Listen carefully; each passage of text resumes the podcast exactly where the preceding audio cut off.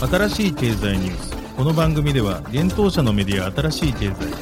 ブロックチェーン仮想通貨フィンテックに関する日々のニュース解説を平日毎日音声コンテンツでお届けしています。そして新しい経済ではブロックチェーン仮想通貨に関するニュース解説記事やインタビュー記事学習記事などのたくさんのコンテンツを掲載しております。ぜひ新しいひらがな経済漢字で検索してメディアもチェックしてください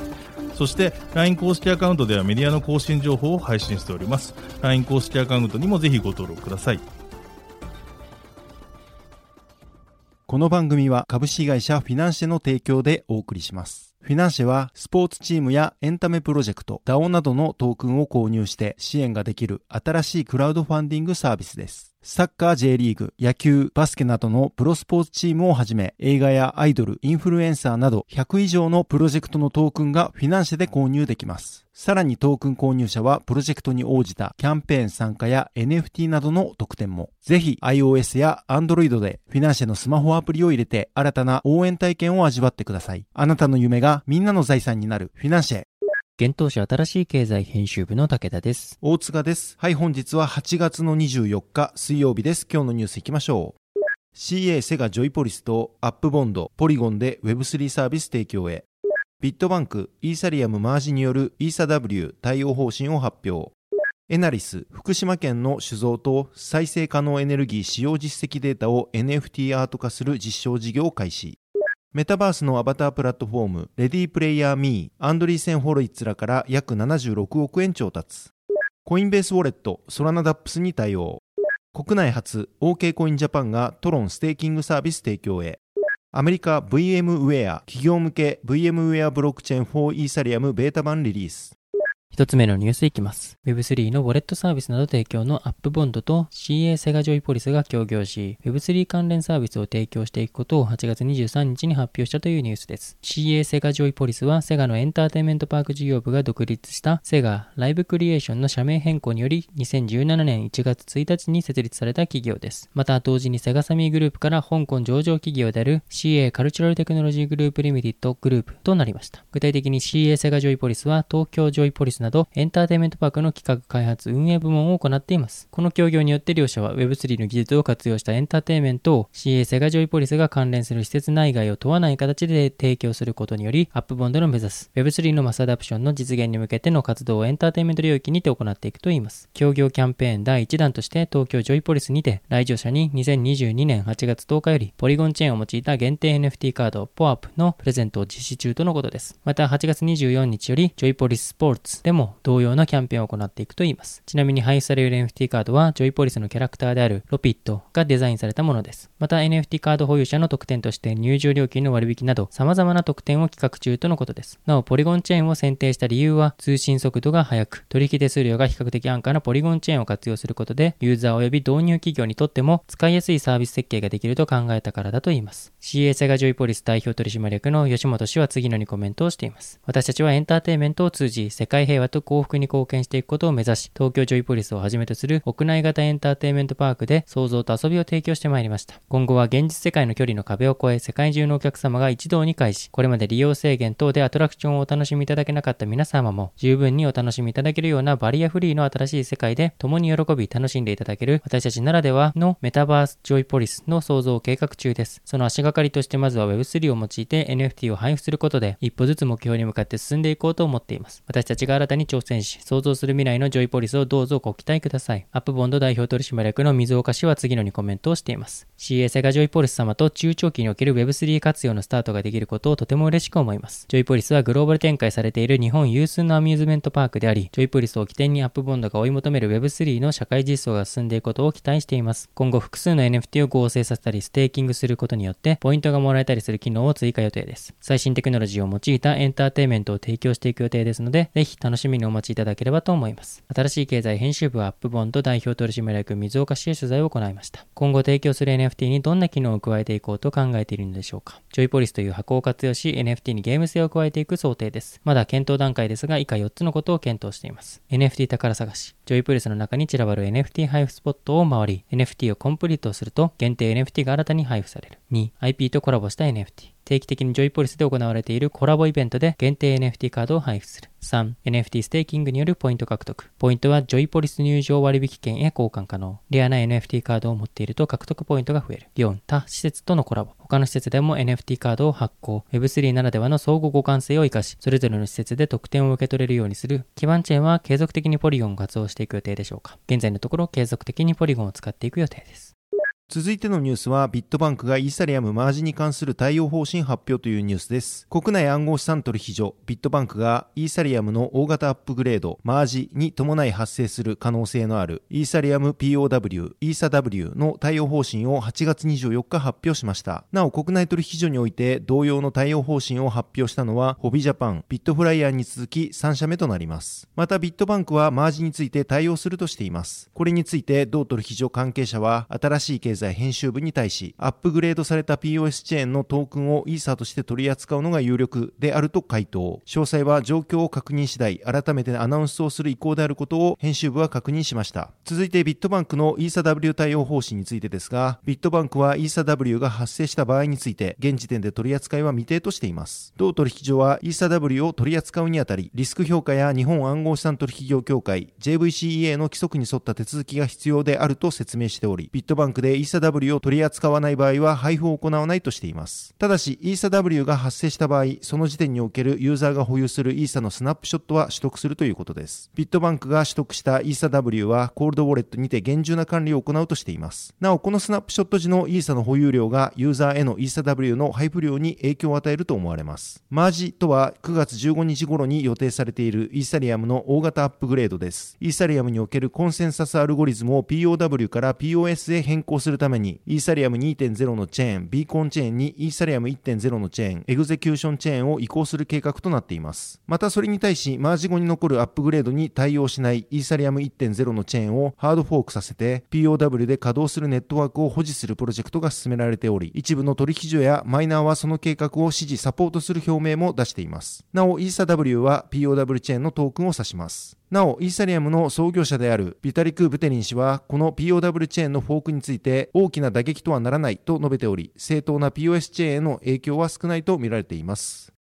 続いてのニュースは再生可能エネルギー使用実績データを NFT 化する実証事業開始というニュースです。エネルギーエージェントサービスや電力卸取引を提供するエナリスが再生可能エネルギー使用実績データを NFT 化し、その活用方法を検証する実証事業を行うことを8月23日に発表しました。この実証事業は福島県の大和川酒造店と共同で実施されるということです。エナリスのブロックチェーンプラットフォームで記録した日本酒を製造する工程で使用する再生可能エネルギーの使用実績データ、こちらを元に NFT を発行し、大和川酒造店の画像データ等を組み合わせたデジタルアートの制作を行うといいます。なお、このデジタルアート制作の仕組みは、どこで生まれた再エネをいつどれだけ使用したかなどの情報によってアートの仕上がりが変わるため、再エネ使用を証明する唯一無二のデジタルアートとして発行されることになるということです。この NFT デジタルアート制作により、エナリスは脱炭素社会の実現に寄与する新しいビジネスモデルの構築を目指すということです。また今回の実証ではデジタルアートの発行にとどまらず、デジタルアートが NFT 取引市場でどれくらいの価値がつくのか、あるいは日本酒を購入した顧客への付加価値として有効かなどの、その活用方法について検証されるということです。エナリスによると、脱炭素社会実現を目指した取り組みの一つであるカーボンフットプリントは、個別製品やサービスの原材料調達から廃棄リサイクルまでのライフサイクル全体を通した温室効果ガス排出量を表示する仕組みですが、見える化や消費者への訴求が難しいことなどが課題となっているといいます。エナリスでは今回の再エネ使用実績の NFT 化の技術を将来的に個別商品、サービスまで落とし込むことによってカーボンフットプリントの課題解決にもつながるものと考えているということです。また、エナリスによるとブロックチェーンを使ってトラッキングした再エネ使用実績の NFT 化は日本で初めての試みとなるということです。株式会社エナリスは自社の小売電気事業者向けサービス基盤を用い、ブロックチェーンを活用して電力のピアツーピア取引をはじめ、多くの新電力が新たな電電力ビジネスに挑戦できるプラットフォーム構築を目指している企業です。新しい経済編集部がエナリス広報部へ確認したところ、ブロックチェーン及び NFT の発行にはエンタープライズ向けのハイパーレッジャーファブリックを採用しているということでした。続いてのニュースいきます。メタバースでのアバタープラットフォームを提供のレディープレイヤー Me がアンドリーセンホロウィッツゲームズファンド1とアンドリーセンホロウィッツクリプトが主導したシリーズ B ラウンドで5600万ドル約76億円を調達したことを8月23日に発表したというニュースです。その他参加した投資家はロブロックスの共同創設者デビッド・バズーキ氏やツイッチとフラクタルの共同創設者ジャスティン・カン氏などです。調達した資金は現在51名が在籍するチームの規模を拡大しながらも今後の予測不可能な市場に対する財務的な安定性を確保するためにに活用していくとのことです。また、レディープレイヤー Me はアバター作成機能を拡張やアバター生成販売ツールの作成、またはアバターの多様性を向上させていく方針とのことです。なお、VR チャット、ソムニウムスペース、ナイキ参加の NFT 企業、アーティファクトなど3000以上のパートナーがレディープレイヤー Me のプラットフォームを活用していると報じられています。また、アディダスやディオールなどのトップファッションブランドもユーザーがカスタムアバターを作れるようにレディープレイヤー Me と連携しているとのことです。続いてのニュースは、コインベースウォレットがソラナ DApps に対応というニュースです。アメリカナスダック上場の大手暗号資産取引所、コインベースが、同社提供のコインベースウォレットをソラナの DApps 分散型アプリケーションに対応させたことを8月23日に発表しました。これにより、コインベースウォレットを利用するユーザーは、ソラナ上で稼働する分散型金融、 DeFi やゲームなどにウォレットを接続できるようになりました。なお、ソラナベースの NFT 対応については、今回のリリースでは説明されていません。コインベースウォレットは今年3月よりソラナネットワークへの対応を開始しており、ユーザーはコインベースウォレットで暗号資産ソラナ及び SPL トークンの入出金と管理ができるようになりました。なお、コインベースウォレットは現在、イーサリアムや BNB チェーン、アバランチ、ポリゴンなどにも対応しています。